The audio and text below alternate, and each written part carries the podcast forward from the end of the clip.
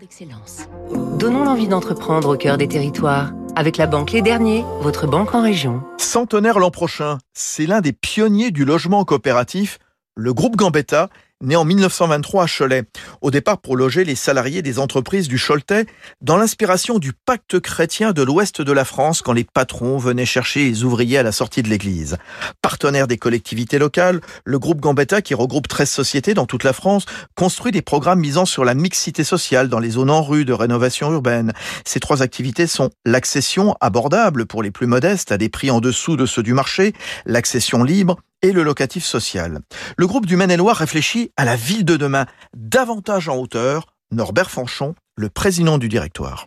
Il faut repenser nos villes sur une nouvelle hauteur, une nouvelle organisation, recréer ces fonctions de commerce en rez-de-chaussée, des commerces en rez-de-chaussée, des bureaux au-dessus, des services qui peuvent s'agréger des bureaux, et puis on finit par les logements. Et on recrée aussi des espaces au sol, des circulations, qui permettent aux, personnes de circuler, de, vivre ces espaces, non pas dans la densité, mais au contraire, euh, en améliorant les circulations. Le groupe Gambetta construit 1200 logements par an, des résidences de qualité dont les plus récentes sont éco-conçues avec toiture, terrasse et murs végétalisés, façade en bois, jardin et potager. Le groupe coopératif se lance cette année dans le logement intermédiaire en Ile-de-France.